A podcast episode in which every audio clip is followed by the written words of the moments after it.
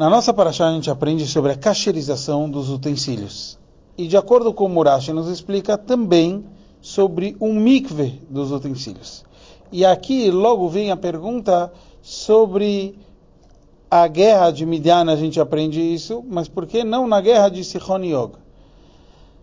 O Nachmanides, o Ramban, ele traz toda uma análise e ele fala para a gente aqui também na guerra de Sichon e Og, como eles fizeram parte da terra de Israel, e está escrito que durante o período que o povo de Israel estava numa guerra contra os outros povos, então é, a gente podia comer até coisas não kasher, pelas circunstâncias da guerra, etc.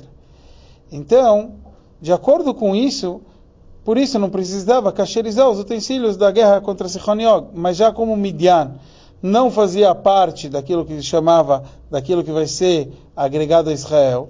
Então, é uma guerra paralela. Então, por isso, todos esses utensílios então, é, você precisa cacherizar, precisa levar no mikve, etc. Mas devemos entender, levar no mikve não é só e não é a obrigação sobre cacherização, porque até um utensílio que sempre é cacher, que nunca foi usado, você deve levar ele ao mikve.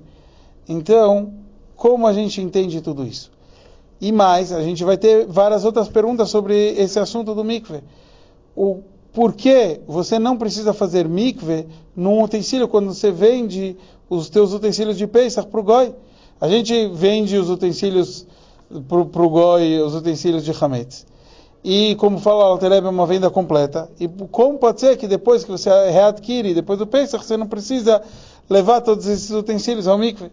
E o mesmo seria sobre os utensílios de leite do povo de Israel pós a outorga da Torá. Está escrito que o nosso povo comeu comidas de leite na, na época da outorga da Torá. E entre as análises, o porquê disso?